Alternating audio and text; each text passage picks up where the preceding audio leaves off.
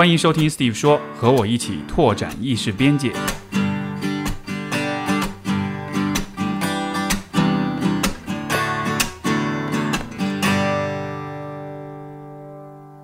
Hello，各位听众朋友们，大家好啊、欢迎收听 Steve 说最新一期的节目。我们今天的嘉宾是辽金，他是一位小说作家，他有两本小说，一本是《新婚之夜》，一本是刚刚上市的《晚婚》，所以欢迎辽金老师。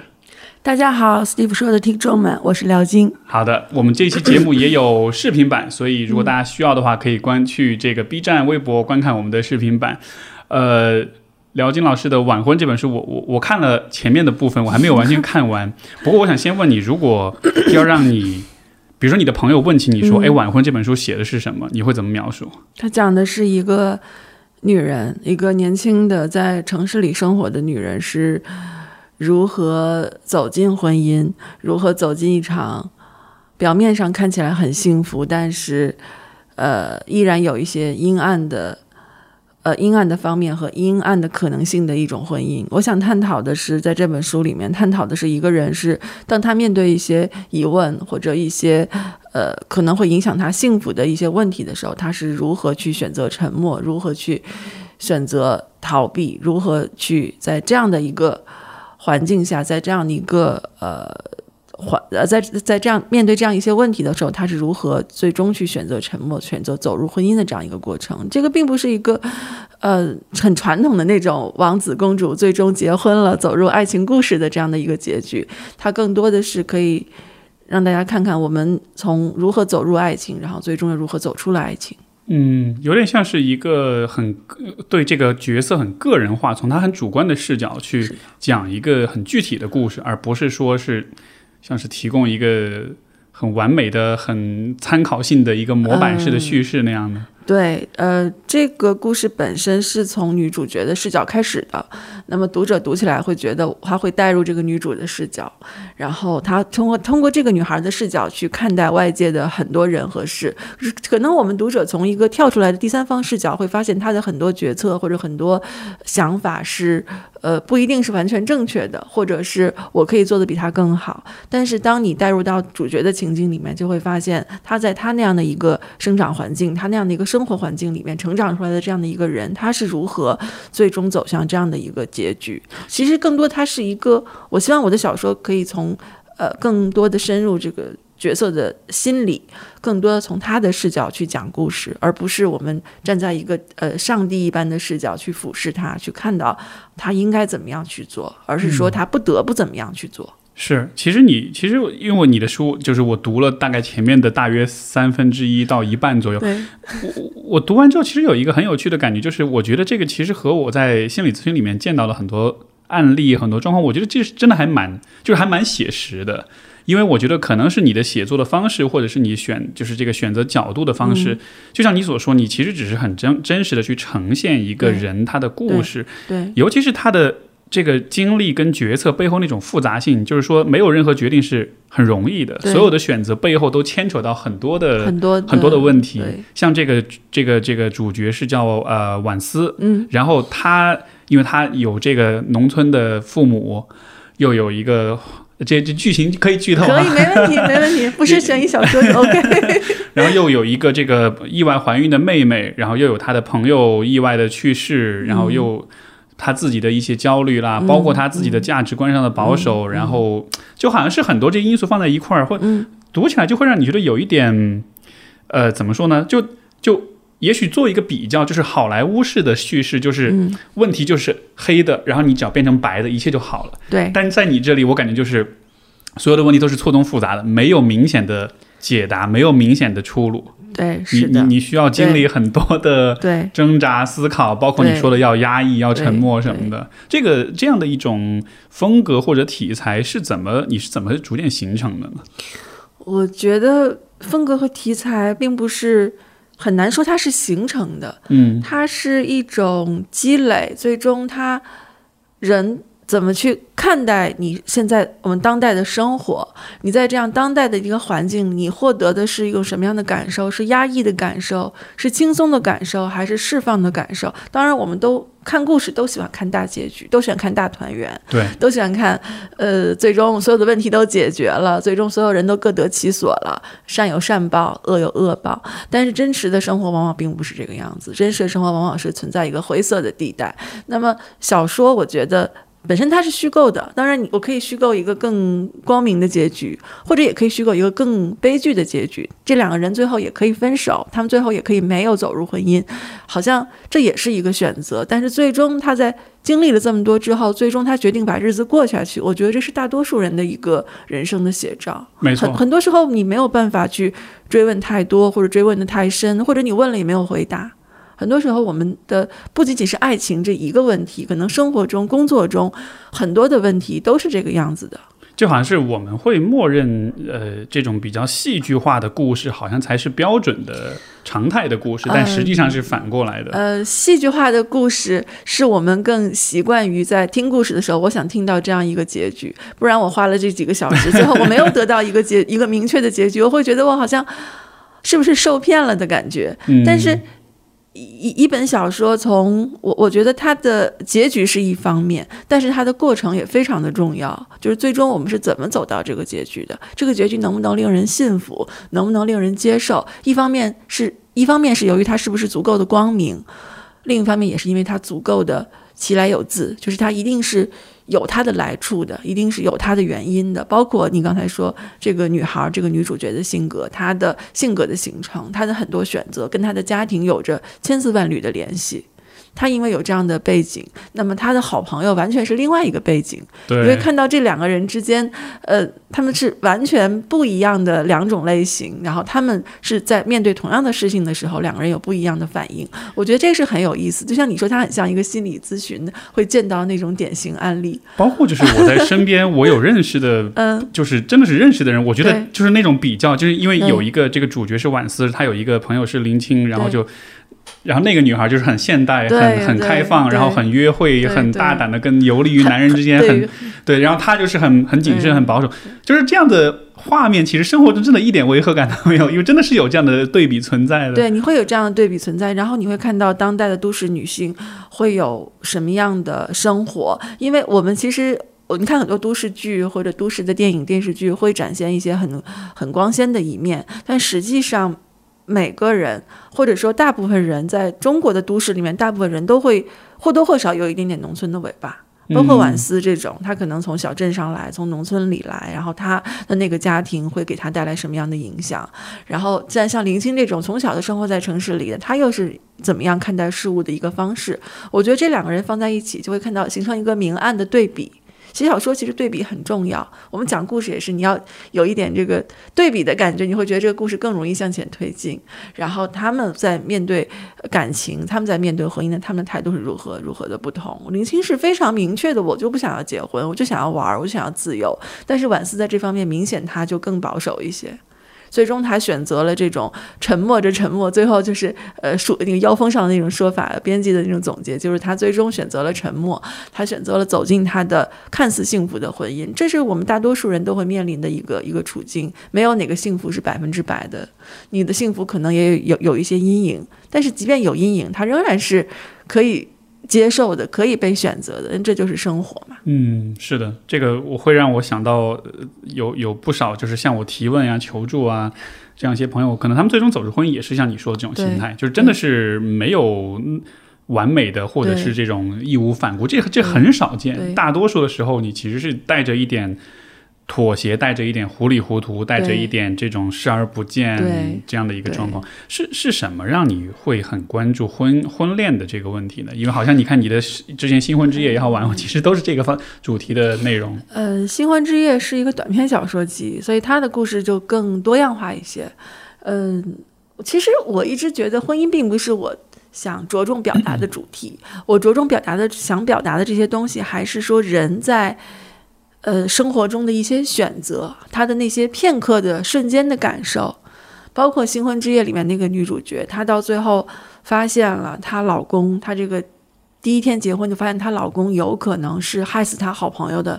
那个人。这个故事，这个这个点和晚婚其实有一点点像，但是她也没有别的选择，因为她已经结婚了，他们两个已经躺在床上了。那么所有的这些阴影，你只能把它忽略过去，你只能装作看不见。很多时候，其实很多黑暗的东西或者阴暗的东西，并不是我们看不到、我们看不懂，而是你看到了、看懂了，又能怎么样呢？你只能选择继续的沉默，或者继续的忍受和这样的东西去妥协。我很喜欢你说的一点，就是说，其实你更多是想看人们是怎么做选择，人们是怎么妥协的，是怎么妥协的。而而婚姻的确是可能在很在人生诸多的问题里面，这个可能是一个对我们。呃，生活品质也好，对我们的未来的生活，就是可能是很长期的一个影响。因为如果假设你不离婚，这就是一辈子的影响。对，他也会塑造你这个人。他有很多。那么在这样的一个选择上面，你是怎么去做判断的？所以这确实听上去是一个，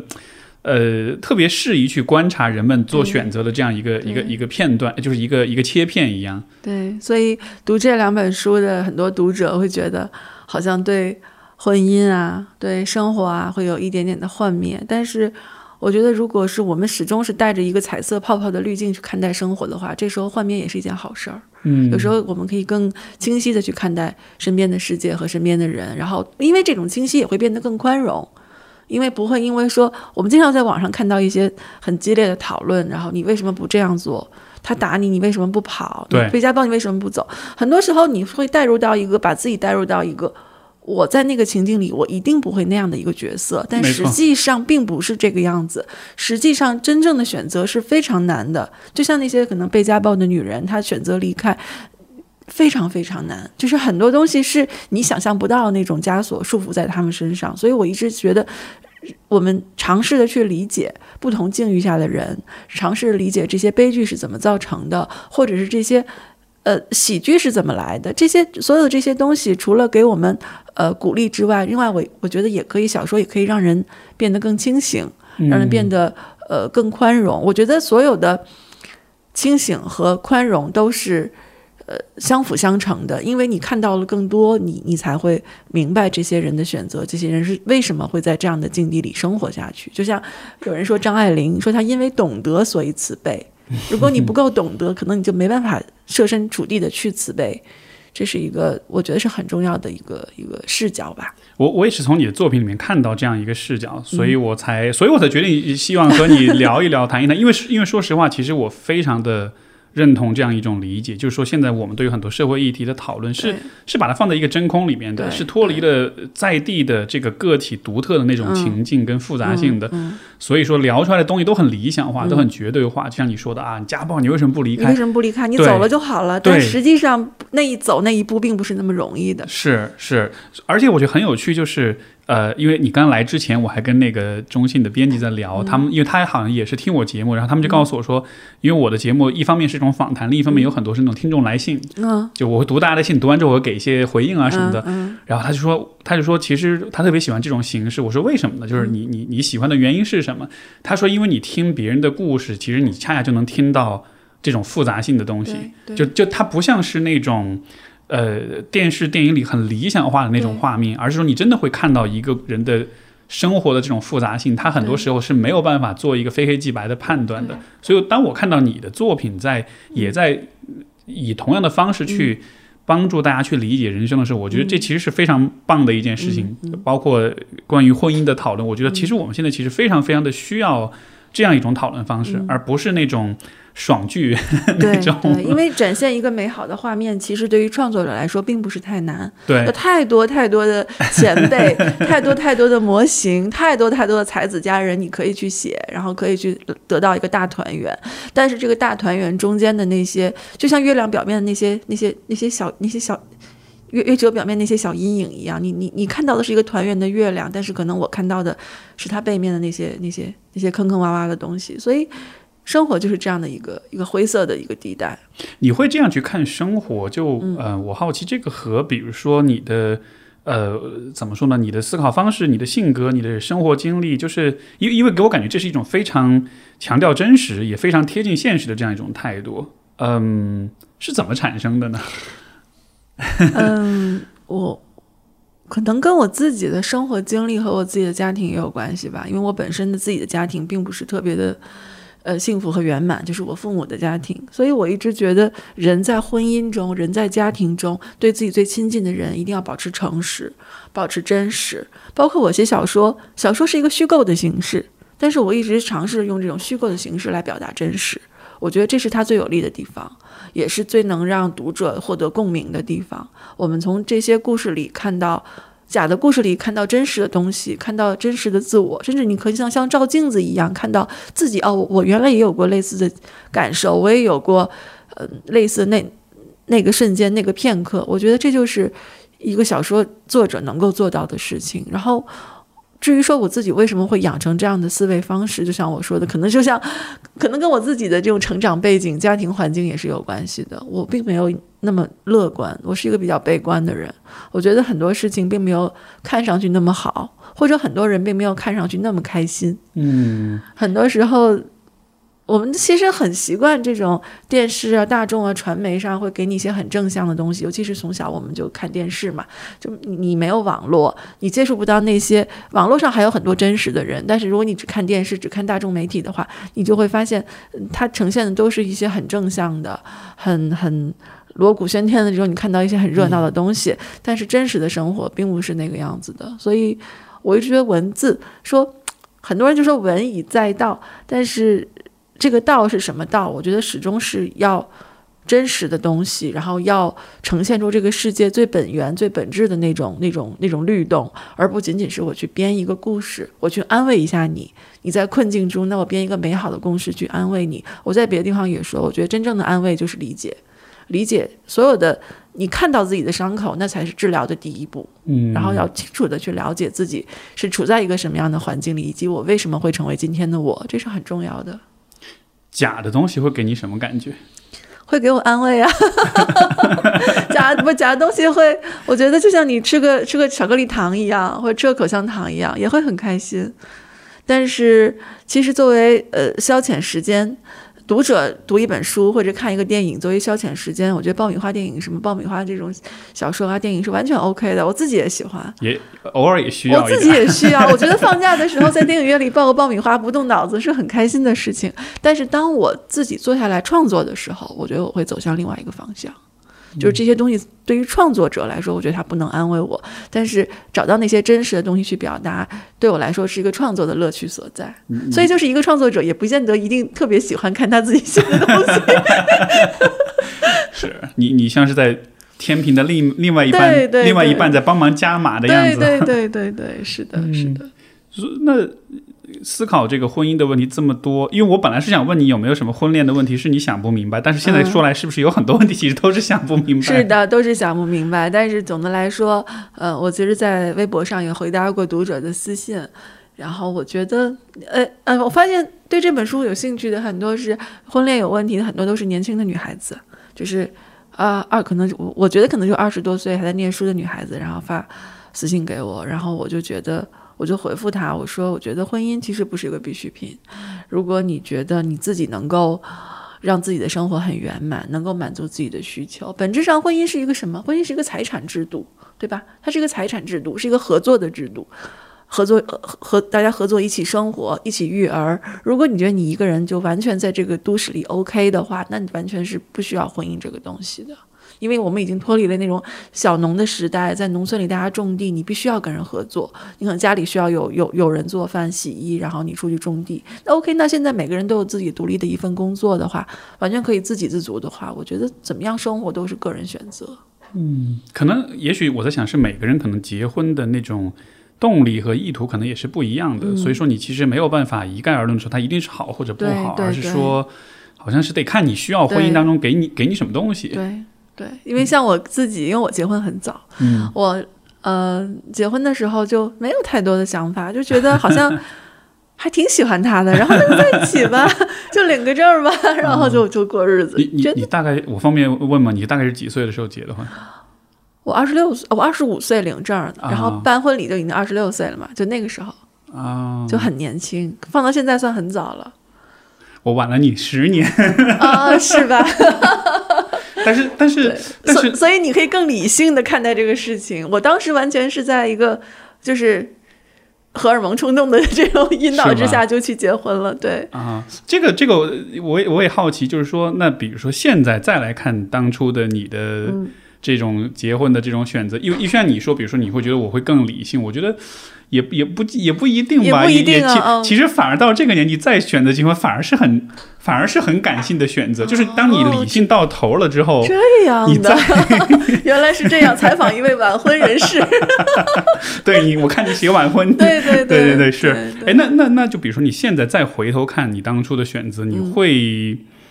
你会看到什么不同的东西吗？有没有一些你当初可能没有想到的，或者有没有一些呃，你会想，哎呀，我当初要是早点知道就好了的这样的事情，就是关于这个结婚的选择。嗯，我觉得我当初结婚的那个人和我现在一起生活那个人似乎是两个人，但是原先我认为是他缺点的东西，放到现在我觉得是优点。原先我觉得是他优点的东西，现在虽然已经消失了，但是我觉得也不重要了。比如说你在谈恋爱的时候，嗯，可能遇到一个男生，二十多岁的时候，就是很简单的想，哎，长长，哎，长得还行啊，然后在一起玩儿很开心啊，然后吃吃喝喝玩玩乐乐就很开心，然后就结婚了。然后有了小孩之后，你会发现，这个人原先那些让你觉得，呃，哎呀，他好像生活中是一个非常细致的人，嗯，他会，但是我是一个很粗放的人，好像会觉得你跟一个细致的男生生活在一起，有时候会觉得。他总是想把你改造成一个和他一样细致的人，然后这个会，其实，在两个人在一起生活的时候，经常会有摩擦和碰撞。但是当你有了小孩之后，忽蓦然发现这是一个好队友啊，巨大的优势这是一个巨大的优势。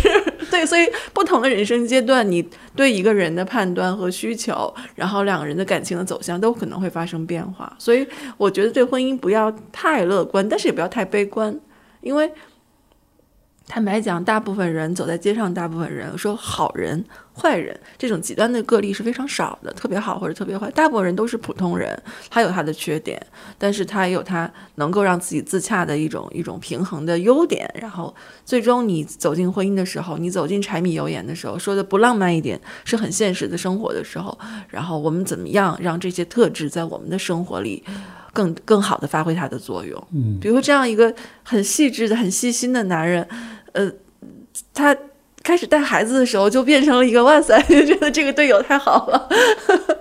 这个我觉得是，其实有关结婚这个选择，我觉得最大的一个挑战，就是当你还在谈恋爱的时候，你喜欢一个人是因为，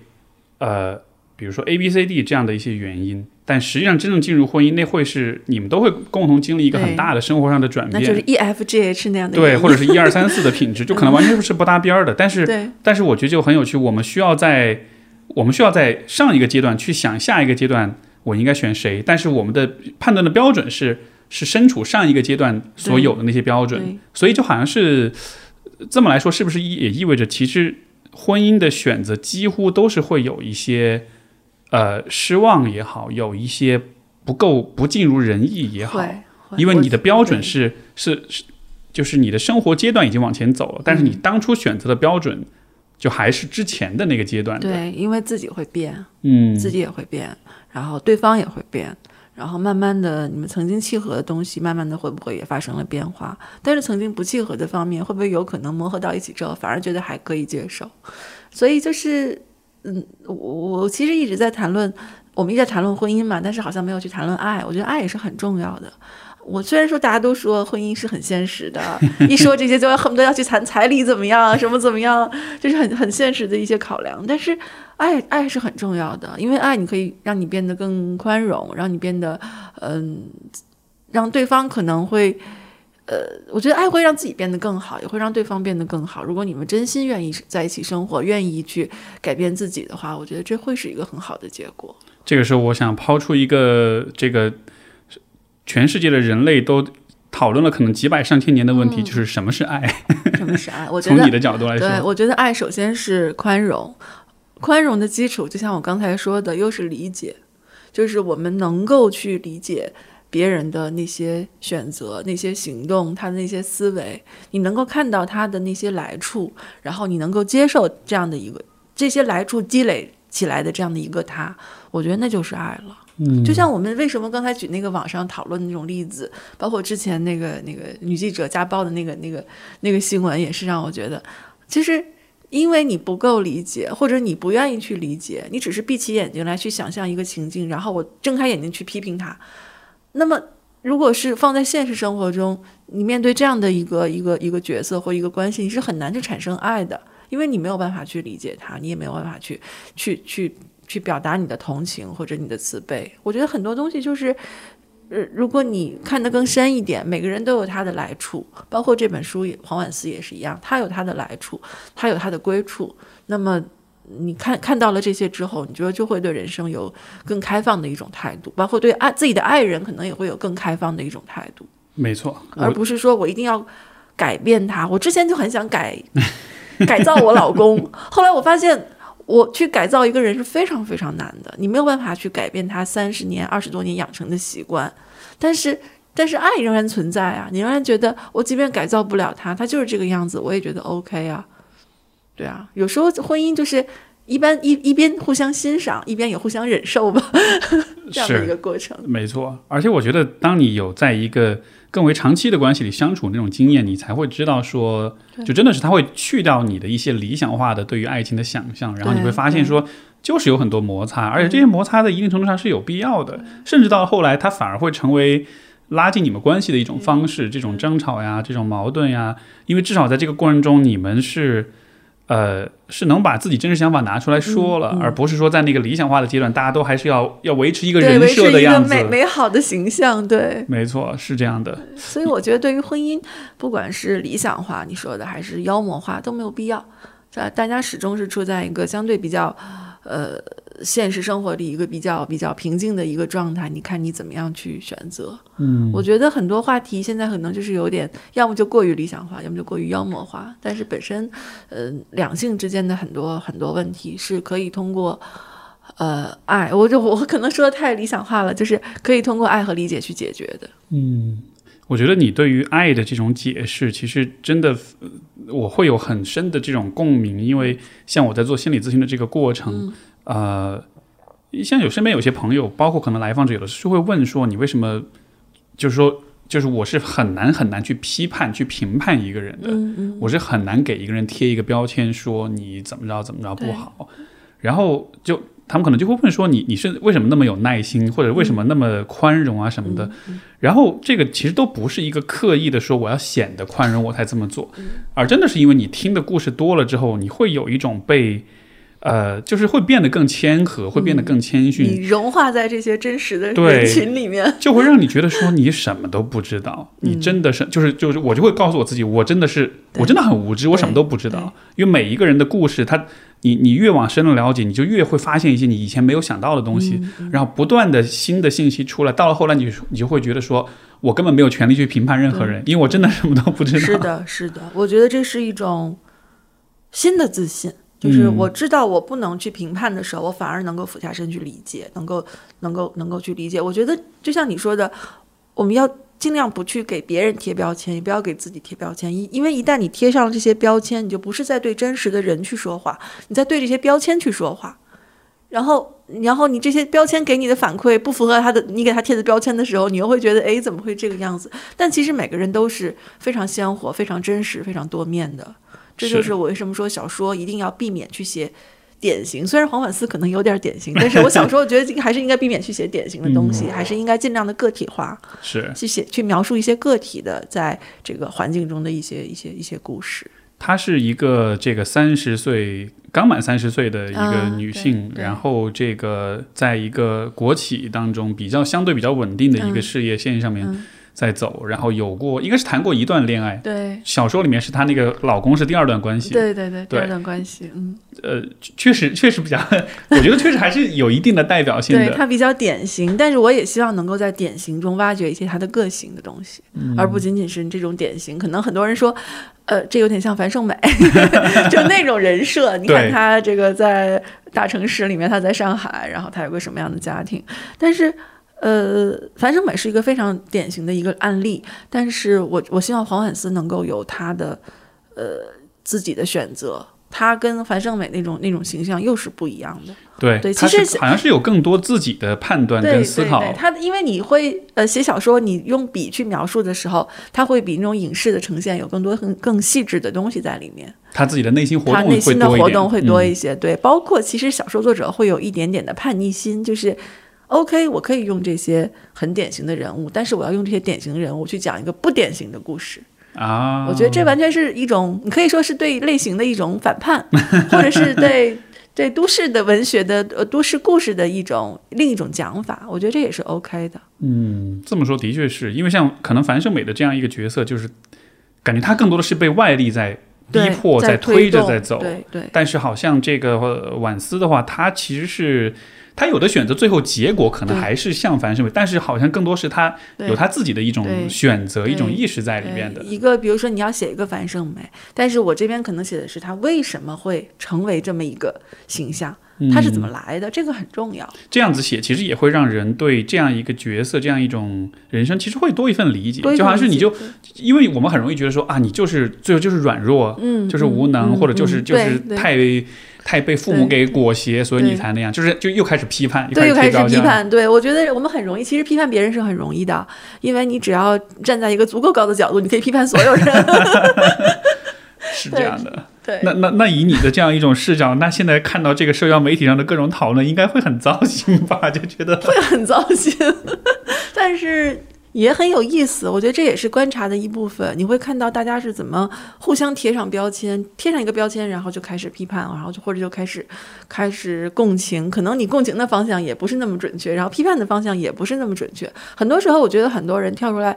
表达一个话题、表达意见的时候，更多的时候他是从他自身的经历出发，比如说，嗯、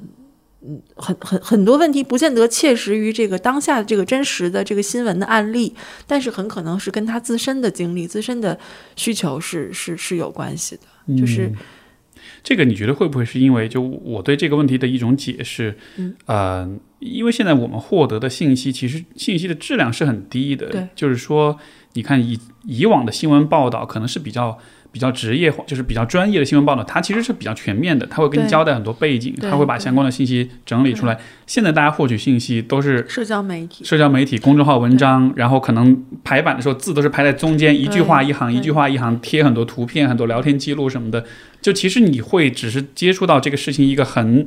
很局限、很片面的一个了解，然后剩下的其实要靠大家去脑补。对，因为太快了。对，因为所有的信息来的太快了，可能我们过去即便是日报，它也是有一个相对来说这个新闻几要素，它都是全的，它出了一个东西，然后大概有一个你有一个比较直观的一个印象。但是现在可能恨不得八点钟这个消息，八点钟出来一个一一个版本，九点钟出来一个版本，到十点钟又出来一个版本，因为网络上这种修改，它这种不停的修改是没有什么成本的，它不像报纸印出来、杂志印出来就已经印出来，所以它一定会非常的谨慎。但是这是这是一个新闻生产、故事生产的流程，但是现在这个流程被大大的缩短了。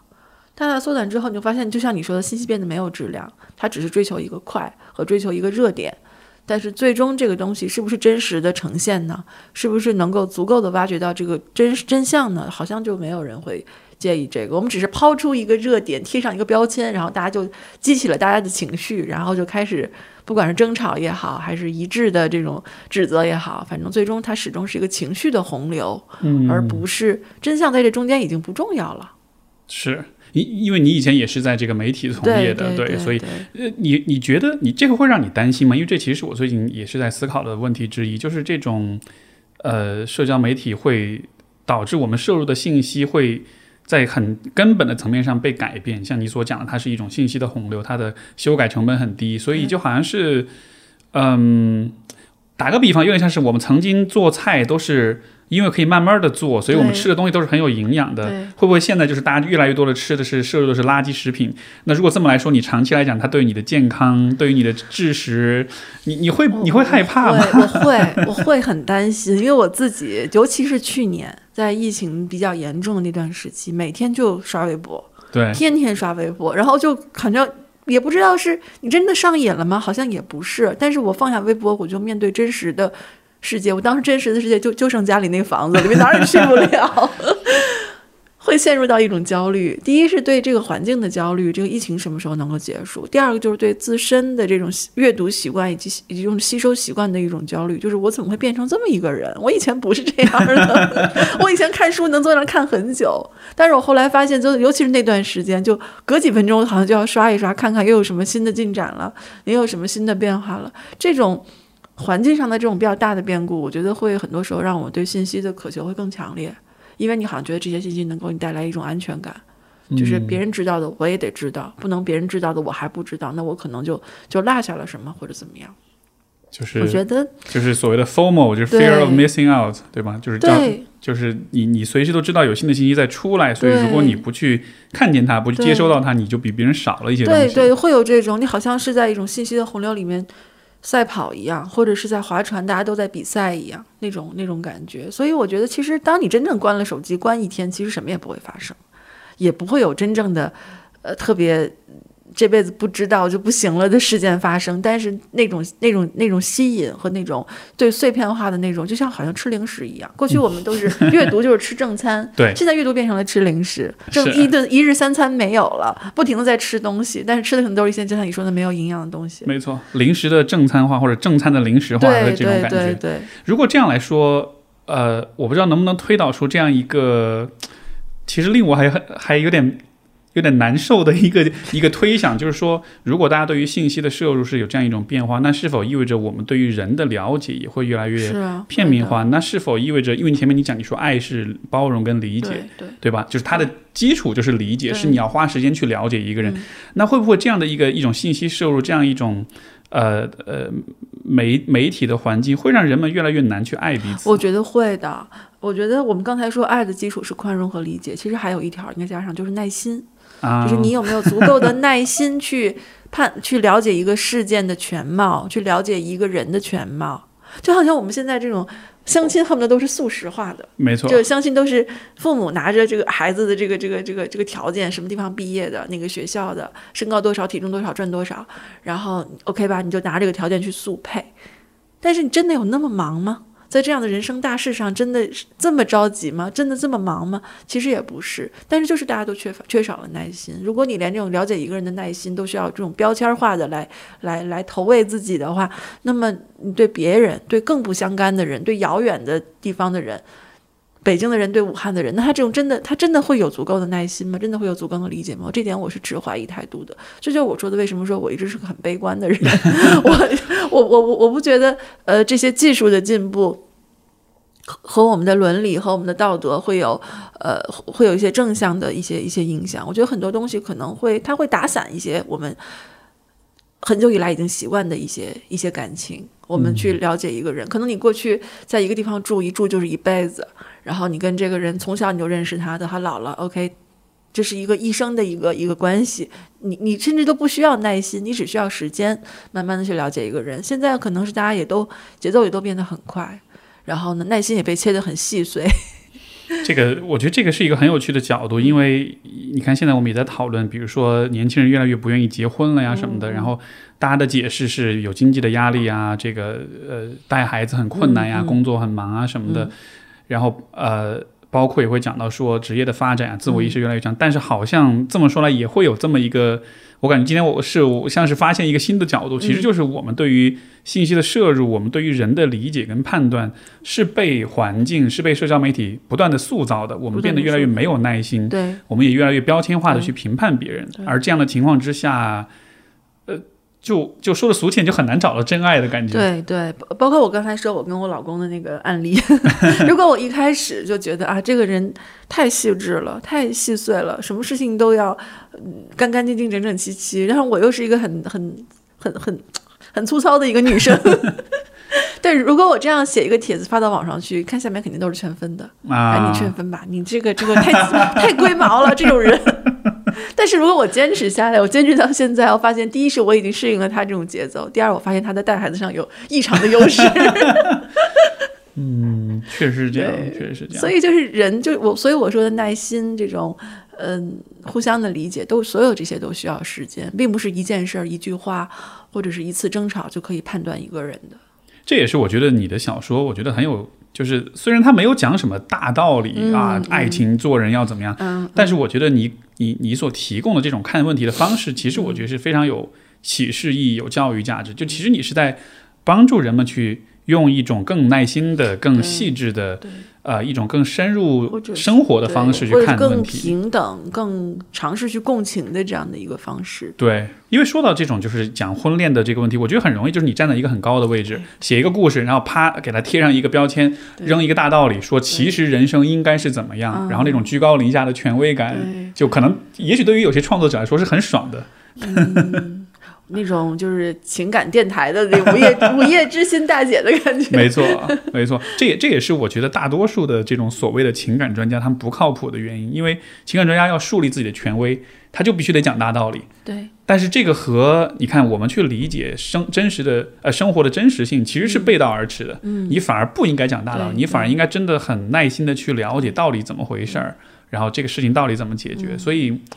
啊，也像是一个 bug 一样的存在其实就。像去年向标那本很火的书，他想就把自己作为方法，他其实就在讲类似的东西，就是你要沉下去，沉到具体的人的生活里去，而不是我浮在纸面上去做那种从术语到术语的那种、那种、那种、那那种学术研究。那样的话，你可能最后变成了一个像词语游戏一样的东西。但是一定要沉下去。那种沉下去感，我觉得其实是给人带来非常强的安全感的。对对对，就像他说的这个乡绅的这种角色，对我在想，哇，那样的一个人，他的生活其实应该还蛮棒的，对因为他对自己的环境、对周围的人有非常深刻的了解。对对，而我们现在都市人的很多生活，可能你都是悬浮的。你跟你没错，你回到家，我我我后来发现，我回到家，如果不是有小孩儿的话，有小孩儿之后，你会有一个妈妈的圈子、父母的圈子；没有小孩儿的话，我可能连楼上楼下邻居都不认识。嗯，你会发现，你身边的邻居你也不认识，然后到公司以来，可能就认识公自己办公室、自己部门的几个人，剩下人也不熟悉。就是我们在都市里很多生活，你会有一种悬浮感。这种所谓的孤独嘛，其实就很多就是因为悬浮，因为跟周围的这种真实的人和事的连接太少了。这种感觉就是可能，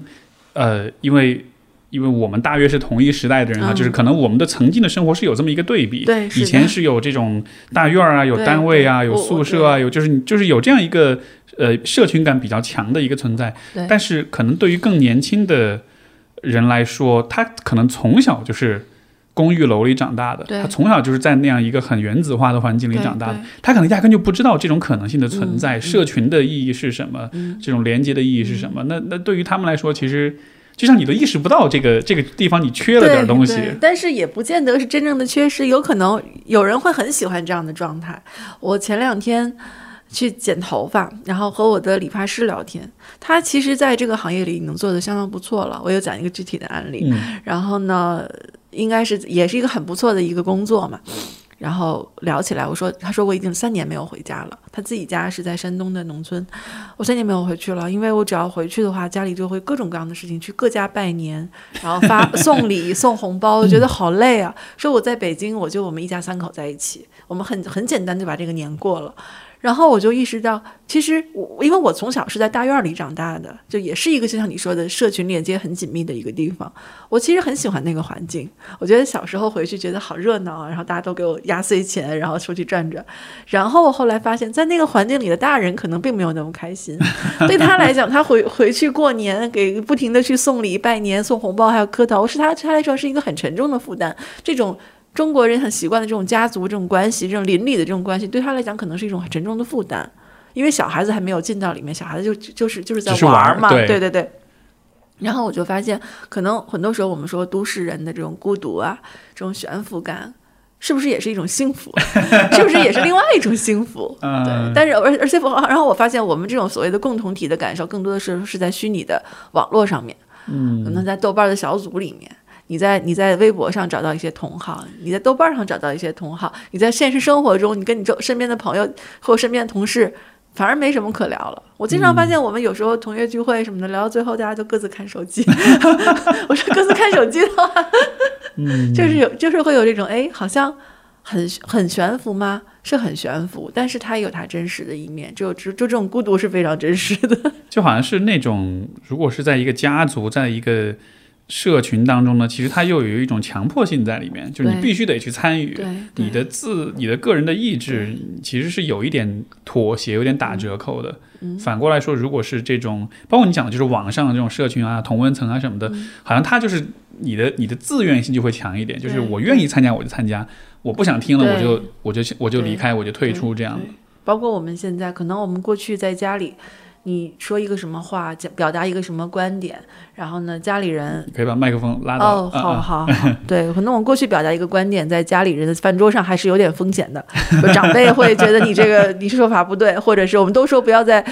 家里的聚餐的时候讨论一些公共议题，但是你回到网络上说什么都 OK 啊，因为没有人会特别的限制你的你你的说话，然后你你说完了，你走了。然后呢，这个讨论其实其实没有人会关注这个讨论最终有没有结局，但是每个人都在关注于我怎么发泄一下自己的相关的情绪，他他触动了我的哪个点，我要把这个点表达出来。对，更多的是一种情绪在在里面，而不是说，而且是自我的情绪，而不是真正的去跟别人共情。我觉得还是这种连接其实还是蛮重要，而现在也蛮稀缺的。呃，说到你的职业的话，你是怎么走上就是小说的作家的这个道路的？嗯，我我是因为生了小孩之后就离职了，然后就当全职妈妈。然后全职妈妈那段时间就觉得很多时间嘛，尤其是小孩睡着了，然后没什么事情做的时候，觉得好像只有写小说是一个随时可以拿起来又随时可以放下的一个工作，嗯，和我带孩子这件事儿可以很完美的契合起来。很好的利用那个时间对对对，很。好的利用这个时间。你想，一个小孩子他一岁以内的时候，他一一天睡十几个小时，但是大人睡眠只要睡六七个小时就够了。那这个时间差我就可以拿来利用，可以写东西，可以看看书，我觉得这样就挺好的。其实也没有想过要成为一个专业的、职业的这种小说的作者，能够出这两本书，对我来说是很幸运的。嗯，而且你之前也在媒体工作，所以可能是在写作、在文字方面是会有你的一些积累跟。对对，你会有一个观察和输出的这样的一个习惯。这个习惯很重要，我觉得。你你是怎么？我好奇，就是比如说你在写小说时，你是怎么去寻找这种创作的灵感跟素材？因为你看你你把问题看得很细，然后这是否意味着你其实是比如说跟很多人聊过天儿，或者知道很多人的故事，嗯所以才能有这样一个角度的？我个人倒不是那种特别喜欢跟人聊天或者能聊得特别深、特别透的人，嗯，但是我觉得我可能我对自己的生活、对自己的处境，包括对他人的生活、他人的处境会比较敏感。就是我我就像我说的，我一直尝试去理解一些选择，嗯，理解一些人，嗯，嗯就是我不知道你有没有读过一本书叫《冷血》，然后作者写的就是他写的实际上是一个连环杀人犯的背后的故事。当然，你觉得他整整个的基调是是有点同情的，因为这个杀人犯有很多确实有很多很心酸的往事。当然，这个这种讲故事的方式放到现在已经是被批判了。说你怎么跟杀人犯整天跟杀人犯共情？嗯但是我是说，当你看到一件事情，看到一个现象，努力去发现这个人为什么会走到这个一步，因为我觉得每个人，尤其我有了孩子之后，发现每个小孩生出来都是单都是很天真的，都是很很很可爱的。为什么一个长大之后，每个人会变成他后来的样子呢？我就很很觉得这个很有意思，是不是他家庭的原因？是不是社会的原因？是不是他自己在某些方面，他读了什么书，他听了什么音乐？我觉得我始终是对人有兴趣，而不是说对这个呃发生了什么奇情异事有兴趣。我我我我的兴趣点始终是在人身上。哎，他为什么会这个样子？所以你的重点就不在，就不是在对一个事情做一个结论或者评判，呃而是说这个人他是经历了怎样的一个复杂的人生阅历，他才变到，他才走到今天这一步。而且所有这些跌所谓的情节，我也不太会写那些特别跌宕起伏的、特别大起大落的情节，也比较少。我还是尝试一些比较生活化、比较日常化的一种叙事，然后这样的话可以把这个人更多的凸显出来，而不是让他淹没在那种很奇情的故事里面。所以我看到这个网上对你的书的一个一个。也算是一个标签，就说你是是反悬疑的，是、啊是那种，就是说它没有一个最终的一个大结局，它就是一个就是一个很平铺直叙的故，事。它呈现了一个悬疑的过程，会呈现一些生活中的谜题，但是这个谜题最终没有给答案。这个是悬疑小说作者最不能接受，读者最不能接受。悬疑小说一定要最后给个 答案对，案，要给答案，不然的话，相大白。对对对，要不然你把读者绕了半天，你不给答案，是，是要拍桌子的。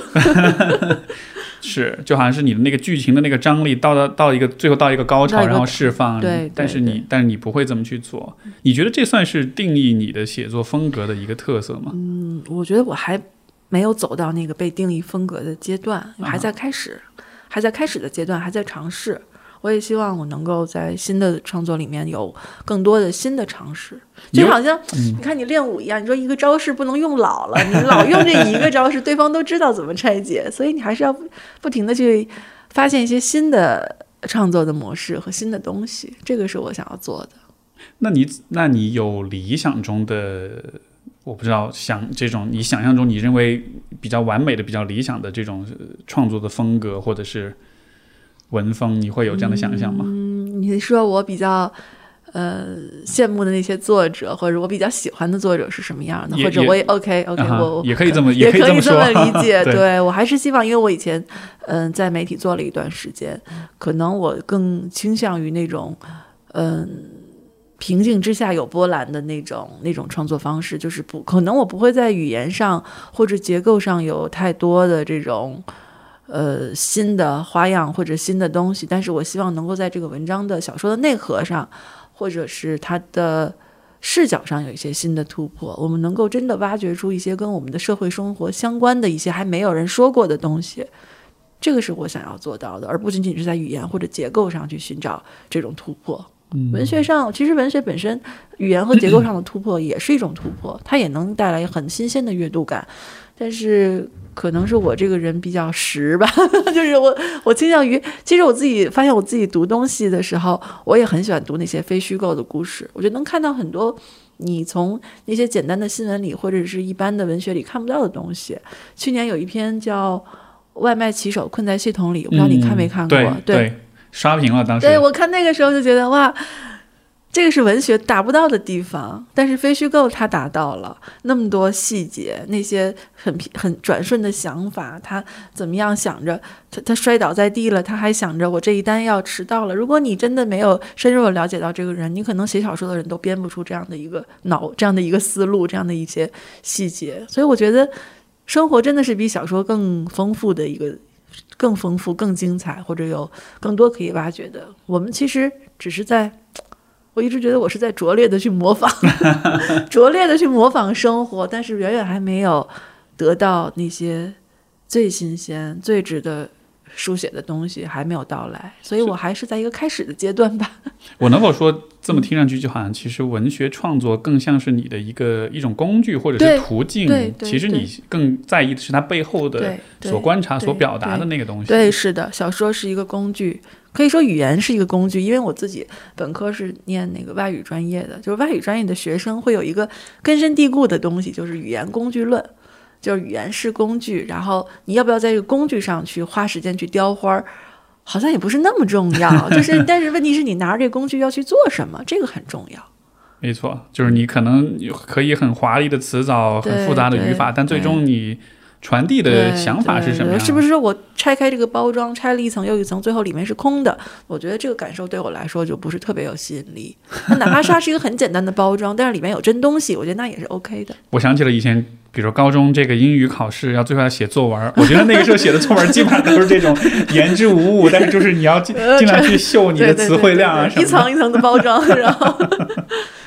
你你会有就是，比如在写作、在创作的过程中，你会有这种瓶颈的时候，或者是卡住的时候吗？嗯，经常有那种时候你会怎么办？就卡着。就卡着。你你你怎么从里面？你会想做些什么事情，从这种瓶颈、这种空白的当中出来嘛？你会有一些你的方法吗？我觉得卡住的时候就不能停下来，卡住的时候也要写，卡住是不能停下来，不。能停下来，一卡住停下来就完了。但是这 但是这很难做到很。难做。然后，所以就是为什么说我其实每年废掉的稿子，可能比我拿出来能够见人的稿子还要多，就是会有很多写了没法儿觉得没法儿用的或者不好的东西，就是卡住了也要写，但是有时候写过去了，觉得哦。好像过来了，我还可以有另外一个方式去重写它。但如果停下来，可能真的就停下了。我自己的经验就是这样。嗯，就是嗯，因为很多职业的作者，像村上春树啊，我像那个呃呃谁，叫叫叫叫什么来着？斯蒂芬金还是谁？啊哎呀，我真想不起来，卡住了。他就是他们这些人就是每天都在写，我不管我是能，呃，写成什么样，我不管我能这个东西满不满意，反正他就会有一个习惯。我一直讲创作是一个习惯，就是小说其实虚构这种东西，灵感我觉得不是每天都有，但是习惯一定是可以每天坚持下来的。然后你养成这种哎观察、输出，然后把它变成一个故事的这个习惯，好像自己变成了一个加工厂一样。而且你说这个，我觉得确实蛮挑战，因为好像我觉得大家比较直觉的方式呢，是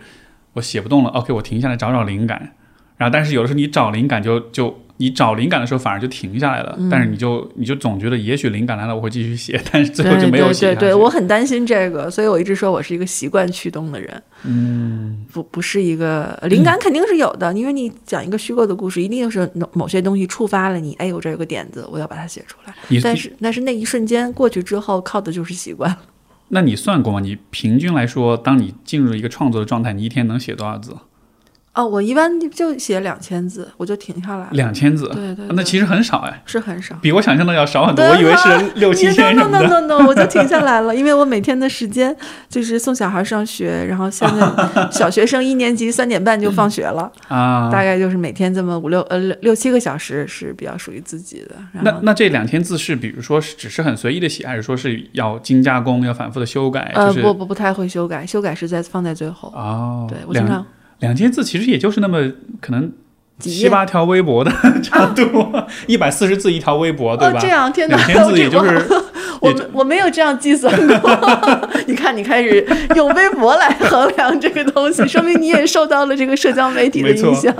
呃，没没，我算错了，不应该是七八条，可能就是十来条微博这样的。但是一一我会这么算，是因为呃，我不知道你小时候会会不会有过这样的经历，因为那个时候小时候，比如说你语文课考试，你要写一个。比如说六百字或者八百字的作文，嗯那个时候会觉得八百字好长啊，就像写长篇小说一样。但是后来长大了之后写微博，每次都觉得字数不够，一不小心就写，够用。对，一不小心就写了两千 两三千字那种的，所以就有这么，我觉得这是一个很好的参照系了。对对对对。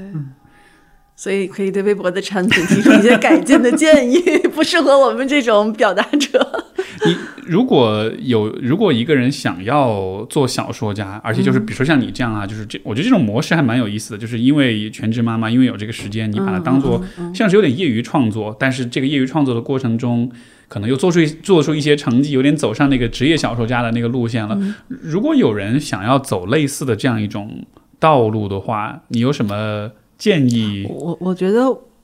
我可能会有一些失败的经验，但是唯一成功的经验，我觉得我能够走得通的一个经验就是坐下来写，不要想太多。如果自己想要做这样的事情，我觉得很多人。呃，虽然现在有一个很流行的说法，就是你不要把你表达的欲望当成了你创作欲望，当成创作才华。但是我觉得，如果一个人他完全没有创作才华，他不会有这个创作的欲望的。创作欲望一定是伴随着他某些东西触动了他，他想要去写，即便是一开始是很笨拙的、很执着的一些笔触，我觉得那也没关系，就只要坐下来写就。就是一个开始，然后就好。至于失败的经验，那就太多了。你 哎，你刚才前面讲那一点，我我还我觉得还蛮，嗯我觉得还蛮棒的，就好像是。如果你很想做一个事儿，那可能多半是因为你心里面有一个部分是渴望，对对，甚至说是适合的。对就你不会世界上有这么多事儿可以做，你不会偏偏就想要写东西。对对对，我觉得一定是他有某些东西触动了他，或者他读到了什么，他听到了什么，他觉得他可以也可以去做类似的事情。就像有一个很民科的一个营养学的说法，就是你身体想吃什么，就说明你缺什么。我觉得这个说法特别有意思，这属于让大家放开了吃的一个一个一个一个说辞。但是反过来讲，你想去做这个事情的时候，你热爱这个事情的时候，我觉得本身也可以说是一种禀赋，这也是一种禀赋的存在啊，对吧？因为能喜欢一个事儿，嗯这种感受本身其实是我觉得是蛮是，而且是很珍贵的。因为你说有多少人八百字作文都觉得很长，长大之后再也不想写文章了。为什么微博会把这个字数调到一百四十字？它大大降低了大家这个上网表达的门槛儿啊，嗯对吧？大部分人还是在这方面，或者他的兴趣点不是在这方面的。但是如果真的有这方面的兴趣，我觉得是很宝贵的。人的兴趣，我一直觉得人的兴趣很宝贵。像我小时候，我妈逼着我去练琴，我完全没有兴趣，我一丁点兴趣都没有，我也没有坚持下去。到现在回看，我也不觉得遗憾，因为我很清楚的知道，我就是不喜欢这件事儿。但是写作就完对我来说完全是另外一个意义了。我我我就很想写，然后我觉得坐下来写小说，一天哪怕只有两千字，我也觉得是可以找到自我的一个方式，就很开心。但是你让我在这儿弹钢琴，我就完全没这感觉。所以你是从小就喜欢写东西？嗯，不能说是从小喜欢写东西，但是从小喜欢看小说啊，这个是真的。确实是，我觉得你如果你小时候看很多，嗯，很多故事书，很小时候就读凡尔纳那种凡尔纳全集，现在看来可能都是很老套的东西，但是小时候觉得好好看啊。然后那些，嗯，很小就读一些很大部头的书的话，我觉得你就会对阅读和对阅读这件事儿就祛魅了。就是我们现在可能现在的人，很多人都会说，我可能读大部头东西就读不下去。或者是没有办法去专注的精力，我自己现在也是这样。我过一会儿就要刷微博，我觉得我我我自己的专注力都去哪儿了？我我现在很很很也很疑惑这个问题。但是我在在我很小的时候，可能十来岁的时候，那时候看《红楼梦》看一整天没问题，我觉得我就可以看得下去，可以坐得住。就是说。所以这个时代，这个技术的进步，我觉得也让我丧失了很多。我努力想把那时候我的那种专注再找回来。这样，这会不会造成未来其实伟大的这个小说家也好，文文学家也好，可能出现的概率会越来越低？也许 也不会啊。但是你不觉得，嗯，近两年比较火热的这种原创文学，其实有很多都是短篇小说嘛？嗯，你有没有看那个《夜晚的潜水艇》？我我平时看啊，你这个虚构类的看的虚构类的比较少。对，那本书就是去年也是卖的很好的一本小说，它就是短篇小说啊。其实短篇小说我觉得很适合这个时代，大家睡前读一篇，不要太长，一两万字，然后就睡了，做个做个好梦或者做个噩梦。有没有什么事情是，就是作为一个小说小说作者来说，是就是你你会后悔当初没有早点知道的事情？我就后悔没有早点开始写，三十多岁了开始写，好像因为张爱玲就说说你看出名要趁早嘛，因为她自己是很早就成名了，但是我自己其实花费了很多时间在寻找我究竟要干什么。我在做记者之前也换了很多份工作，然后在建筑公司，然后在汽车公司，我觉得我花这些时间和去尝试去试错。嗯，可以说是创作的一种积累，但是我觉得我也失掉了很多的时间。就是二十多岁，你那个诗情画意、那个幻想最蓬勃、最强烈的时候，那个时间我是在做别的事情。然后，当我现在开始写作的时候，我觉得很多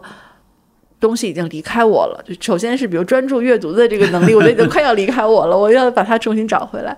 另外一个就是对很多呃青春的、年少的。很多很绮丽的一些东西，可能我已经那些东西已经不能再打动我了。我觉得这也是一种一种失去吧。嗯，当然我也得到了别的东西，我也得到了我对于现实生活、对于真实生活的很多的感触和观察。有得有得也有失，但是如果不失就更好了。就好像是能够在。更更完整的，在更多的人生阶段，都能把相应的那个阶段你想表达的东西表达出来。对对对，我觉得对于作者来说，就是你表达了我想表达的东西，那就是一个很好的成功。不管写的怎么样，不管读者的反馈怎么样。这样，嗯，我不知道能不能这么理解，这就像是说，如果你一直都在写，一直在表达，就好像是你的人生的各个阶段的经历都有一种被被放大和被。被延展的这样一种感觉，对，你会觉得你过了好几辈子的生活。但有人说，演员的职业就是好像在一直在体验别人的生活，小说家也是类似的。嗯，小说家也可以创造一些让自己的生活延长的一个方式。明白，其实是蛮自我的一种感触。嗯，一般你可能觉得我写一本书，要不要去取悦读者，去取悦编辑，去取悦评论家？但是首先的首先还是取悦自己。这个对这个这个这个，我觉得也是很大一个问题，就是。比如说你在写东西的时候，你会担心说，呃，大家的反应啊，或者这个写的好不好啊？因为因为我自己也写东西啊，虽然不写小说，但是但是我觉得，就感觉是越写的越多，然后你的关注的读者越多，其实你越来越会有一点这种负担，就是会担心说，哎，下一篇有没有上一篇写的好，或者这篇的，包括现在社交媒体时代，它传播好不好，转发评论多不多什么的，这个会，尤其是当被贴上一些标签之后。呃，就是你被 贴上一些标签之后，你会自觉的想，我要不要对这个标签负责任？我要不要迎合这个标签？我要不要贴合这个贴在我身上的标签？不然的话，这件衣服好像显得不合适哦。就是，你的标签是什么？我的标签，我我我已经被贴上一个女性文学的标签了。但是，但是我也在想，我其实很想要回到我一开始那种小黑屋的状态，就是你关起门来写作，呃，没有读者，没有编辑，没有人对你有期待，甚至自己对自己也没有太多期待。我就是想写我想写的东西，它的终点是什么样子，我不考虑。但是现在可能你再继续往下写的话，可能你的每一个字儿将来都是要面，都是要见人的，都是要见读者的。那么。这也是一种失去，就可能失去了那种最自然的那种最本最原初的那种那种状态。但是，我会觉得这也是一种可以说是一种成长吧。因为文学，我一直也在说，文学不是文学是可以在小黑屋里被创造出来，但是文学的使命不应该停留在小黑屋里面，它还是应该呃被阅读、被评价，然后。被反思、被批评，这个都是很重要的。所有的这些才构成了一个文学的小说的完整的生命。如果没有这个阅读、批评的过程，我觉得这个生命是不完整的，对这个作品的生命是不完整的。但其实对于作者来说，只要我写完了，我就圆满了。但是我的作品还没有走走走向他的圆满，他还需要下一轮的这个呃被审视、被批评的过程。所以我也会尽量控制自己，少上豆瓣刷评论。你你看到有没有哪一条豆瓣的评论会有深刻的影响你写作的方式？还没有，还没有，还没有。对对，但是我会就看到很多新鲜的角度，就是我自己其实没有这么想过，但是读者点出来了，然后想一想，那好像也有道理，好像哎，好像 就好像你。呃，遇到了一个一个很懂你的人，他从你文字的表面看到了一些更深刻的东西，甚至他可能能看到你读过什么书，他还能看到你喜欢什么作者。我觉得这也挺有意思的。嗯，就是所以这是一直是一个始终是一个交流，我们一直在谈论交流很重要，平等的交流是非常非常重要的。如果带着一种 这种比较权威性的这种或者是居高临下的姿态去做文学创作，可能就会有点。也许就会有点难，因为你要不断的被批判，然后但是那个是很伤自尊的那种。对我一直觉得作者也不见得比读者更高明，只是我们在同一件事情的两端，我在这一边，读者在另外一边，然后我们透透过这一本书来建立一个沟通的可能性。嗯，这是很好的一件事儿，我觉得非常好，而且其实是非常可贵的，因为你你会不会觉得，就是你看，比如说当今时代的。我们所关注的名人啊、偶像啊，就是都是有人设，都是高高在上，就是他和就他和普通人之间的那个距离是非常远的，而且这种距离是被刻意的去营造的，就是他不能是一个普通人，他不能是一个穿着拖鞋下楼买买买买买买外卖的这么样一个很很世俗的一个形象，他需要是一个生活在云云端的这样一种角色。嗯，可我不我我没有过过那样的生活，我也没有有过那样的人设，也不太可能有那样的人设，因为我觉得始终我写的就是一些生活小故事嘛，生活故事，然后普通人的故事，嗯，然后甚至这个普通人还有很多比不上正常人的，比比比比不上，呃，比他可能比不上大部分人，他有他的一些很糟糕的一些东西，或者很大的一些缺点，我觉得可能我会关注这些，因为。嗯，圆满的、特别优秀的、好的东西，其实你真的会喜欢看到这种东西吗？你会喜欢看小说，看到一个比自己强很多的人，然后大杀四方这种感受吗？我记得我小时候，如果我妈讲一个优秀的孩子的故事，我就真的很不想听。对，可能每个人对于阅读的期待会不同，但是所有的这些期待也好，我尽量的不让他们影响我，我还是要去写我自己想写的东西。你有没有一个对你这一生影响特别大的人？嗯，生活中我觉得可能是我奶奶吧。我是跟我奶奶长大的，我就是小时候在奶奶家，然后她就是一个很普通的老太太。然后现在想，其实嗯，也也不是特别有人性光环的那种老太太。我奶奶她也会。几个老太太在一起，反正很普通，东家长李家短，然后养大几个孩子，然后，但是我觉得我从他那里得到的就是最普通、最真实的那种人间之爱，我觉得让我觉得很宝贵。因为我前面也说，我自己的家庭并不是特别美满，所以我觉得他对我来讲是类似母亲的一个角色，我很想念他。我我之前在看李焕英的时候，我觉得我代入不了妈妈那个角色，我代入的是我奶奶，我想的是我奶奶是那样的一个角色，啊对，所以其实我为什么自己有小孩之后为什么要当这个全职妈妈，就是我希望我的孩子将来不要有这样的遗憾，他能对他的母亲是一个什么样的形象，不不要是我心中那种一个。我知道我妈妈也很爱我，但是她那个形象始终是不真实、不有一点虚的感觉，因为接触和交流都太少了。但是我希望我和我的孩子能有更真实的连接，更真实的情感存在。就好像是你知道这个角色如果离你太远的话，心里面其实是会会缺一块的。对，他会像很很一个一个遥远的影子，你知道他爱你，你知道他肯定是爱你的，这个不用质疑。但是这个爱又没有落到实处，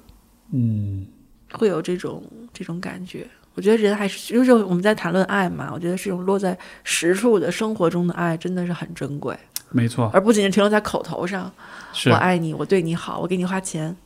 不是这么简单的。因为好像爱对应的就是，如果爱是去看见、去理解、去嗯耐心的陪伴的话，那么对应的就是被爱，其实就是也满足说我们需要被看见，对对，我们需要被陪伴。对，所以我们一直在讲，就要有真实的接触，要有真实的面对面的，像我们这种面对面的交流就很重要，而不仅仅是我们停留在网络上，在网线的两端，或者是在电话的两端。我觉得啊，说起来还是蛮蛮蛮蛮伤感的一件事儿。是，而且这种感觉，我估计过去的一年，可能很多很多人都会有过这样感受，包括刚刚过去春节，很多人就地过年。对对我我我的想象是，我觉得这个对于有些人，也许是会引发一些反思的。就是嗯如果有一天你，呃，你和家人之间的这种距离就就变远了，嗯，你跟他们的这种交流的感受可能就不一样了。嗯，对对，会会不同，尤其是在童年期，这个是很。很很很宝贵的，我觉得我我我跟我老公在这方面就很一致，我们都觉得应该尽量的花多的时间和孩子在一起，然后去参与他的生活，去参与他的成长。这样其实你能得到什么？作为父母，其实也不会得到呃太多的这种实质性的回报，但是他确实是你会给他一个真实的关于父母的回忆，父母的触感。父母的声音、父母的面容、他们做的吃的，可能童年的回忆是很零碎的，你就只是记得一些画面，但即便是这些画面，可以在他成年以后给他很多的支持和力量吧。这个让我想起这个，也因为我我我的伴侣是在广告公司，他们曾经做过一个公益性质的一个一个广告项目，然后呢，就是最后出了一本书，叫做《大山里的小诗人》，啊然后那本书就全是留守儿童，啊啊！他们就是就是经过一些非常简单的嗯。这种就是诗歌创作的这种嗯。训练之后，然后就开始写诗，然后这本书就收录了这些小孩子写的诗，就是他们其实根本没有什么文学上的这种积累，但是就是那种很淳朴、很真实的那种情感流露，而几乎所有的小孩都在写父母。都在写父母，对，有一个小孩子就写，大概就是说，呃，我希望我有两个爸爸，嗯一个在外面打工，另一个在家里陪我，嗯就都是类似这样的表达，就会让你看的，他的语言非常简单，但是他传递的那种情感就啊特别特别抓心，就让你所以所以我觉得真正的文学还是要面临面对真实的人，而不是面对文学史。我们看到很多这种，尤其是比较严肃的文学创作，你会觉得他是面面向文学史在创作，他呃怎么叫面向面向文学学史的创？作，就是比如说他有一些经呃文学上的导师或者文学上的偶像，然后他的作品可以在文学史上找到一个坐标，比如是魔幻现实主义下面的，或者是什么什么其他主义下面的，然后上面是谁，下面是谁，左面是谁，右面是谁，然后文本到文本，就你看到很多东西，就是很多文学创作它是可以停留在文本到文本，我在这里致敬了谁，我在这里戏仿了谁。它是在一个文学圈的一个话术里面在打转，感觉就像是一个很学院派的一种写呃，对，其实也很内卷，也他们也很内卷。对 但是就像你说的这种创作，就是完全立足于自身的体验和自身的生活的这种创作，我觉得是非常可贵的。你不是那留守儿童，你就写不出这样的东西来。你换做任何一个诗人，他写不出这样的东西来。嗯，这是我觉得还是蛮蛮宝贵的一个一个一个文学的一个部分吧。对。你最近的一个月里面，你思考最多的问题是什么？哦，最近一个月里面，最近一个月在干什么？哦，最近一个月小孩在放寒假。啊 嗯，思考最多的问题就是，其实最近一个月因为小说上市了嘛，然后我因为也是因为家里有小孩在放寒假，所以就没怎么写作，然后就写的很少，然后经常上网刷刷评论什么的，然后有时候也会在想我下一步要走向什么方向，因为呃，晚婚这本书其实是是一个通俗故事，就是它就是一个。不管你怎么样去解读它，它始终是一个讲故事很通俗的一个故事。我也会讲下一步我要走向，下一步我要写什么？我要继续写这种都市的女性的生活，还是说我要更拓展一下自己的题材？我希望是后者，能够更好、更多的去关注一些现实中的，你除了性别议题之外的一些东西。当然，性别议题也很重要，但是。呃，而且我觉得很多时候我是被贴上了这个性 这个女性作家的标签。其实你写的时候也没有写，也没有想那么多。但的确是我自身的经验，就是女性的经验。对，我我我我不可能说我否认我自己的这些经验，我一定要去写别的东西。但是我也希望能够拓宽一下我自己的视野和思路。这个也是我想问你的，就是呃，这也是我这一个一个月写的很少的原因。写写写写写珊珊，写写珊珊，觉得不太对劲儿。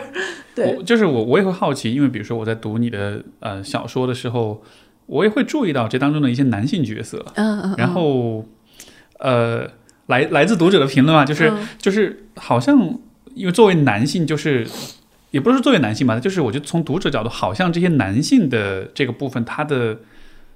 刻画或者他的呈现，就是会相对工具人，就是对，就就他好像出现就只是做一个事儿，但是好像对这个部分的。这个探讨，我我感觉好像相对会少一点。嗯，这个首先是一个视角的原因。对，因为你切入到这种第三人称限制，就是说白了，就是你你你比较接近女主视角嘛，就就是一个女主视角这么一个故事里面，她看到的。人，尤其是她看到她男朋友，她就是那种心怀疑虑的那样的一个形象。对，很多东西确实是会，你会觉得这个人好像不太真实，他怎么忽隐忽现的？怎么 怎么就好像一直在做事儿？他的所思所想，他的行为逻辑并没有被完全的展现出来，因为因为是这是因为从晚色角度来看，他并不能够完全的理解这个男生的很多的行为逻辑，他对他的爱始终是持有怀疑态度的。他觉得对方是不是真的爱他？是爱他的话，那是不是能够看得起他？会不会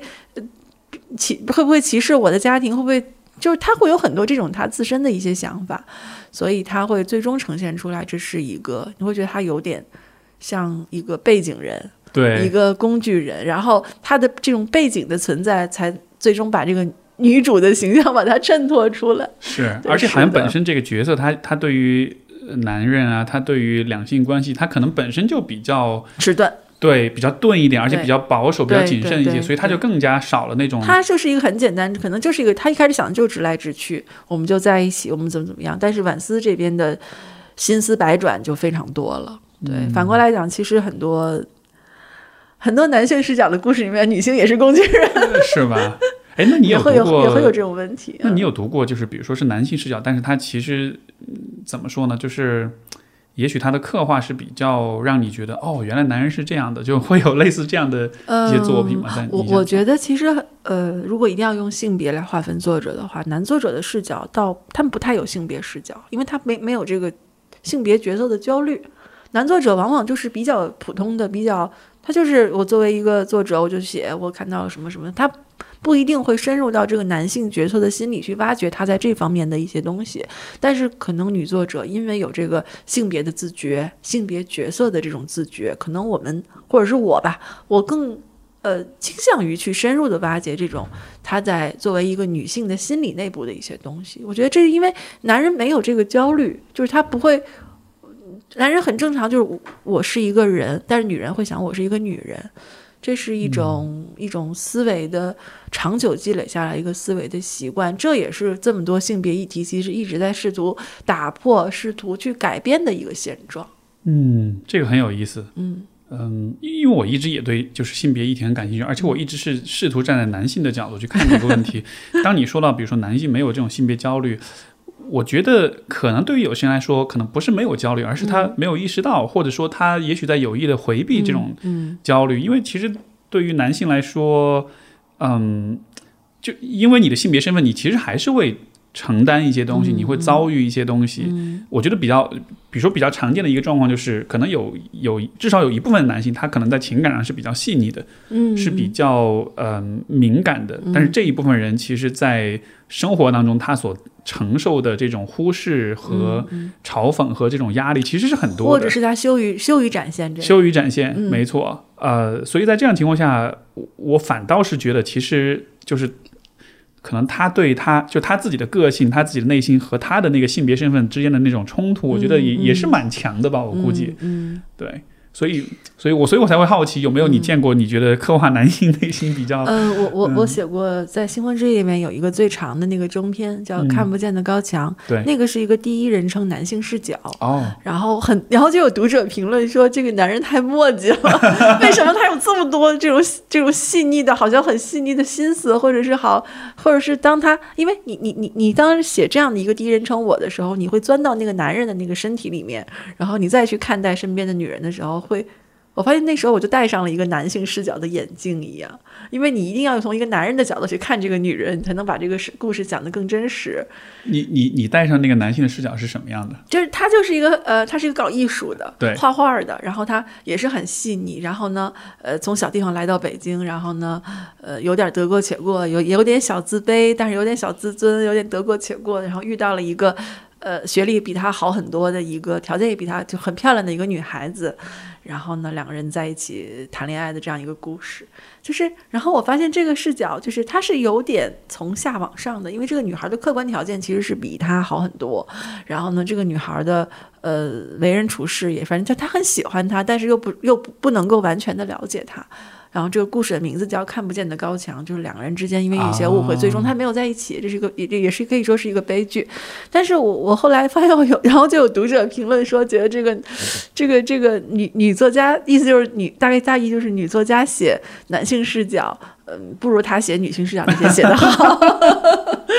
然后我想，哦，是，可能是我的男性视角是那种标签式的，确实是就有点呃类型化的想当然的男人视角。我我想当然的以为男人就会这样看待女人，我想当然的以为男人就是这样看待世界。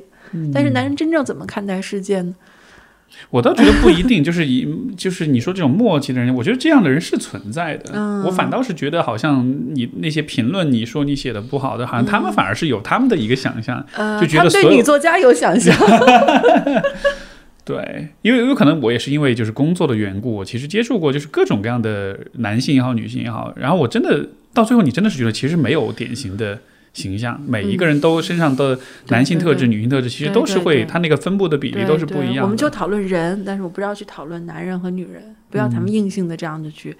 去划分出来，然后好像这样划分 性别可能是全世界最大的一个标签儿了。没错，就是男人应该怎么样，女人应该怎么样。但其实这个时代，我们做的工作都差不多，也没有什么那么多体力工作要男只能男人做，女人不能做。所以很多时候，我们了可以很平等的，或者很很平很淡然的去面对这个差异，嗯，包括在生活中啊、育儿中啊、工作中都是一样的。呃，接下来有一个比较好玩的问题，就是如果现在你是这个 Steve 说的主播了，嗯嗯。你有什么想问你自己的？哦，如果我是主播，我会想问我自己，为什么一一定要做播客？是不是每每周更新也蛮累的？你每天写两千字，你会觉得累吗？不会啊，啊不会。嗯，对，但是我我会很好奇，比如说你是怎么从哪儿得到你的选题的？嗯，各种机缘巧合吧。啊像这一次也是刚好就遇到这个出版社的朋友嗯把你的书推荐给我，然后我看了，我觉得哎蛮有意思的，就想聊聊看。就是对，因为我理解你，你你你也是一个人工作，做播客主播和写写小说都一样，都是一个人工作，一个人决定要要要做什么，要聊什么，然后呢和什么样的人去聊，所以你完全是一个一个人掌握自己节奏的状态。可以这么说，嗯对。所以你说你那种就是比在家带小孩，同时又创作什么，嗯，我多少能理解那种能理解那种 对那种一下子喘口气的自由感。嗯很多人觉得，像我们小时候都觉得写作文是负担，但是当你要面临一个小孩整天哭哭啼啼，突然他睡着了，突然有了自己的时间，突然可以坐下来写作的时候，我就觉得那那就不是负担，那就是一种幸福了，对，就好像是那个时候的写作的那个时候，反而像是一个你像是独属于你自自己的时间。对对对对你觉得这个从我不知道，就从当妈妈的角度来说，拥有这样的时间是不是其实很重要，？很重要，很重要。我觉得不是对妈妈来说，对所有人来说都很重要。对，不管是爸爸妈妈、奶奶、姥姥，这很多，我身边我也认识一些帮忙，嗯、帮忙孩子带孩子的奶奶和姥姥也有很多，他们也很盼着什么时候过年了，或什么时候。妈妈、爸爸都都休息了，他们可以一个人出去溜一溜，不用管孙子了，出去溜一溜。我觉得任何人都会有这样的需求，都想有一部分时间属于自己。这让我想起，就是不是之前有些帖子就说，有的男的就是回家了就坐在车里默默的，啊，对对，在车库里待两分钟，可能都是这样的一种。是的，因为你在呃公司里是属于老板的，你回到家又属于孩子和妻子的，你始终有一个角色在。但是你自己在哪里呢？就在那个车库里那几分钟。嗯，从这个角度来说，写作倒的确是一个，我觉得很能创造那种这样一个场域哈。这个地方只有你和你自己的思绪、你自己的对想法，然后你自己的表达，是一个非常私人的。对，虽然可能你所需要的环境并不是那么的私人，但是这个活动本身是一个非常私人的，是很向内的这种这样一个因为你想过程。这一本书出来，它会面临各种各样的评论，但是写作的过程依然是属于一个人的。嗯很有意思。我们的这个我的播客节目的这个嗯口号就是拓展意识边界。嗯我每期嗯节目开始都会说拓展意和我一起识边界，拓展意识边界。嗯对，如果要问你的话，你觉得一个人应该怎么样去拓展自己的意识边界？嗯，就多读书，多看小说，多听播客，然后我觉得就是要接触各种各样的观点，尤其是跟自己的习惯的观点不一样的东西。要保持这种比较开放的态度，我觉得很重要。就是我不能说因为我坚持某个观点，我就把自己封闭起来，我就在这个同我只在同温层里面找同好，那最后大家就是变成了罐儿里养王八，就是就大家就就反正都是一样的观点，你互相聊其实也聊不出什么新东西来。我觉得人一定要开放自己，向着不同温度的这种群体和不同温度的人去去交流，然后看各种各样的故事。比如我，我可能是一个零星式的人物，那我看着《晚婚》这本书，我看到黄婉思的时候，我会意识到啊，还有他这样的人。那么，而不是说我是一个零星式的女生，我就容忍不了黄婉思这种，她怎么会是这样？你怎么不去抗争？你怎么不去怎么怎么样？所以就是，你你你了解的够多，理解的够多，这种这种愤怒吧，或者这种批评、这种指责会越来越少。你怎么去增加这种就是在思想上、在在观念上的这种开放性？就是要看，可能你多看看书，然后呢看各种各样的书，而是看各种各样的人。其实我很喜欢跟我身边的人聊天，就是呃，虽然可能也经常就是聊一些八卦，或者一些那个家长里短，但是也能有一些新东西，比如身边的妈妈或以前的朋友啊，然后。因为我觉得写作本身，它对作者的要求就是你要随时打开你的雷达，就是你随时的去接收信息，你需要活在一个高清的世界里面，而不是说这事儿过去就过去了。你需要有更多的东西，像一个过滤网一样，你不停的把那些值得留下的东西把它过滤下来，把它留下来。可能有些时候就会用到，也可能用不到。但是这种观察的习惯会让人在写作的时候发现，哦，原来我的生活虽然每天看起来都一样，但其实还有很多很细小的东西值得留下来，值得记录下来。这个能不能理解为，就是因为你要写作，你要输出，所以你有点像是输出倒逼输入的样子，对对对你必须要有所吸收，有所观察，不然你完全只是绕在自己的那个想法当中，可能你很快就没有什么可写对对，我。觉得人不能只在和自己聊得来的人在一起，有时候你也看看跟自己聊不来的人，跟自己观念相左的人，他们是怎么想的，这也很很有意思，会更多的掌握一个全景的图像吧。嗯所以也许大家也都可以更多的去写写小说，或者至少写写短故事什么的。这样子的话，对对对也有助于你去对，观察、去了解这个世界对。对，超过一百四十字。你你你接下来的计划是什么呢？有想好后面要写什么或者要做什么吗？嗯，还是在写写小说。对，嗯我记得村上春树说，好大意就是，哎呀，我现在一提到人名什么就容易卡住。村上春树说，嗯，一个作者的第三本书决定他是不是能够真正走上职业的道路。哦是啊对对，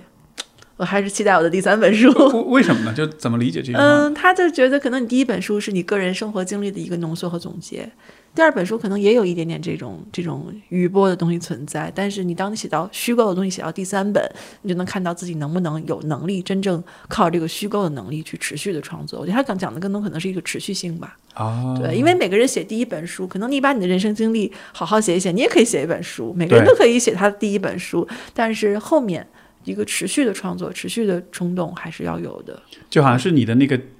创作性的那一个部分是真的要到第三本书，是你你前面你自己的故事，这其实不算，这是免费积累的，这是免费积累的，对对对。然后，但是后面的还要继续观察和吸收嘛，因为人生本身是有限，但是人能够看到的东西，我觉得是无限的。嗯，有呃，说到这里，有能推荐几本你你觉得，不管是对于小说还是对于写作，呃，包括也许对于你自己，你觉得会很怎么说呢？有启发也好，或者是你觉得很欣赏的是也好。呃，能推荐比如三本左右的书吗？因为我我也想留一些推荐给听众们，所以，我我就说说我最近在看的书吧。好啊。嗯，我最近看了那个去年重读了托尔斯泰的两本书，就是大部头的《安娜·卡列尼娜》和《战争与和平》，因为我觉得它是那种非常经典的，就是我们从小最熟悉那种现实主义的那种那种描写方式，我觉得现在已经很很稀缺了。我之前看过一个大意评论，说大意就是你现在人再写出一个战争与和平也没有什么意义了。我觉得这个意义指的是可能是文学探索上的意义，但是你说对读者没意义吗？如果有一个二零二零二零二一年版的战争与和平、瘟疫与和平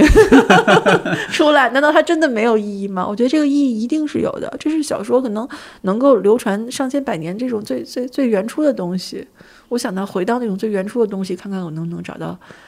新的思路和新的想法。然后读了托尔斯泰的几本书，《安娜·卡列尼娜》也是，安娜也是一个女性视角，不能说她是女性视角，她讲的是一个女性的故事。你看这么一个呃男人，男人男作者，他是怎么去？他对他笔下的女性角色是充满了同情和爱的。我觉得这种同情和爱也很稀缺。他没有去站在道德高度去批判他。你看你出轨，你看你怎么怎么样。你最终把你的生活过成了那个样子，你是罪有应得的去自杀了。但是他始终是托尔斯泰是非常爱安娜的。虽然我们从女人的角度来看，你看这人三观不正，但是他是爱安娜的。他那种爱是可以在他笔在他的字里行间看得出来。嗯，我觉得一个呃这么经典的作者，这么伟大的作者，他一定是充满了悲悯和爱的，他才能够流传下来。好，托尔斯泰还有吗？啊，还有还有，最近还读了谁？啊，最近还读了张爱玲的《秧歌》。就是他最，呃，可能国内好像国内没有办法正式出版的那本书叫《秧歌》，我是在网上看的。他讲的是，呃，新中国农村的一些一些一些故事。然后我就觉得，因为我看这本书是因为他的那种视角我很感兴趣。它是完全是一个第三人称的一个一个类似一个全知的视角，然后他就用非常冷淡、非常有距离感的笔触描写这样一个故事。因为我自己写书经常是投入进去，我要有沉浸感。我不管我是写第三人称晚思，还是用我写第一人称，我都发现我很容易沉到这个人物里面，然后用人物的眼睛去观察。但是张爱玲有一双不属于任何人的眼睛。他就是一个旁观者，距离非常远的一个眼睛。我觉得从写作技巧上来说，这本书还蛮值得学习和借鉴的。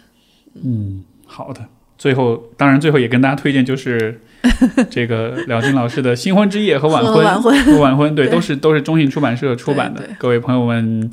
如果感兴趣，我因为我们今天聊的这个过程，我相信也会让帮助大家了解你是怎样去写这个书的，所以我估计大家如果感兴趣，可以找来读读看。呃，最后就是你的微博或者其他的一些社交媒体的这种账号什么，你愿意跟大家讲讲吗？呃，如果大家要关注你要联络你，呃，不，不用了吧。OK，我现在尽量的还是想减少在社交媒体上花的时间。好。对，好，所以请大家不要去打扰。没有，没有，没有，欢迎那个，如果愿意搜索也可以看到，但是我其实不太会更新什么东西，对，啊，明白。我主要是看为主，很少去发表一些东西。对，好的，那今天非常感谢辽金老师的分享，谢谢，谢谢。我一提到人名和书名都容易卡壳，大家原谅一下。没问题，没问题。好的，那我们这期节目先到这里，感谢各位收听，感谢各位观看，我们下次再见，再见，拜拜，拜拜。